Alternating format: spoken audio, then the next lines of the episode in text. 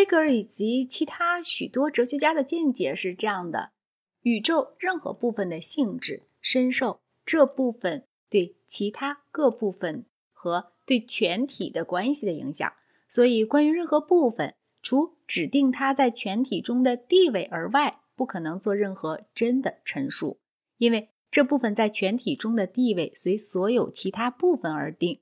所以，关于它在全体中的地位的真陈述，同时就会指定其他每一部分在全体中的地位。因此，真陈述只可能有一个，除全体真理而外，别无真理。同样，除全体以外，没有完全实在的东西。因为任何部分一孤离开，便因孤离而改变性质，于是不再显出十分真的面目。另一方面，如果照应当报的看法，就部分对全体的关系来看部分，便知道这部分不是自立的，除作为唯一真正实在的该全体的部分而外，不能存在。这是形而上学学说。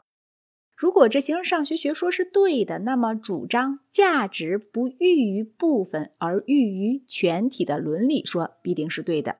但是如果形而上学学说错了，它却未必也错了，并且它还可能对某些全体来说正确，而对其他全体来说不正确。这个伦理学说在某种意义上对活体来讲显然是对的。眼睛一跟身体分离开便不中用。一堆断裂的肢体，即使在完整时，也没有原属于未取下的这些肢体的那个肉体的价值。黑格尔把公民对国家的伦理关系看成类似眼睛对身体的关系。公民在其位是有价值的全体的一部分，但是孤离开就和孤离的眼睛一样无用。不过这个类比却有问题。某种全体在伦理上是重要的，并不见得一切全体在伦理上都重要。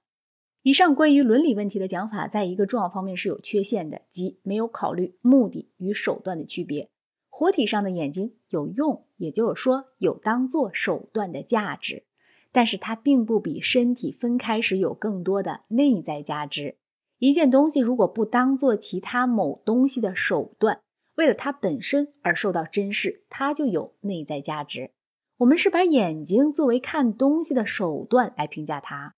看东西可以是手段，也可以是目的。让我们看到食物或敌人，这时是手段；让我们看到我们觉得美的东西，这时就是目的。国家作为手段来说，显然是有价值的。它保护我们不受盗贼和杀人犯的侵害，它修筑道路、设立学校等等。不必说，它作为手段也可以是坏的，例如进行一场非正义的战争。关于黑格尔，我们要问的真正问题并不是这个，而是问。国家作为目的来说，是不是本身即是好的？公民为国家而存在呢，还是国家为公民而存在？黑格尔抱前一种看法，来源于洛克的自由主义哲学；抱后一种看法，很明白，只有认为国家具有属于自己的生命，在某种意义上是一个人格，我们才会把内在价值归于国家。在这点上，黑格尔的形而上学和价值问题有了关联。一个人是具有单一生命的复合全体。会不会有像身体由各器官构成那样，由众人格构成的一个超人格，具有不等于组成它的众人格的生命总和的单一生命？如果像黑格尔的想法能够有这种超人格，那么国家便可能是一个这样的东西，而国家就可以像整个身体对眼睛的关系一样，高居我们本身之上。但是，假如我们认为这种超人格不过是形而上学的怪物，我们就要说。社会的内在价值是由各成员的内在价值来的，而且国家是手段，不是目的。这样又从伦理问题转回到形而上学问题。由下文可知，形而上学问题本身其实是逻辑的问题。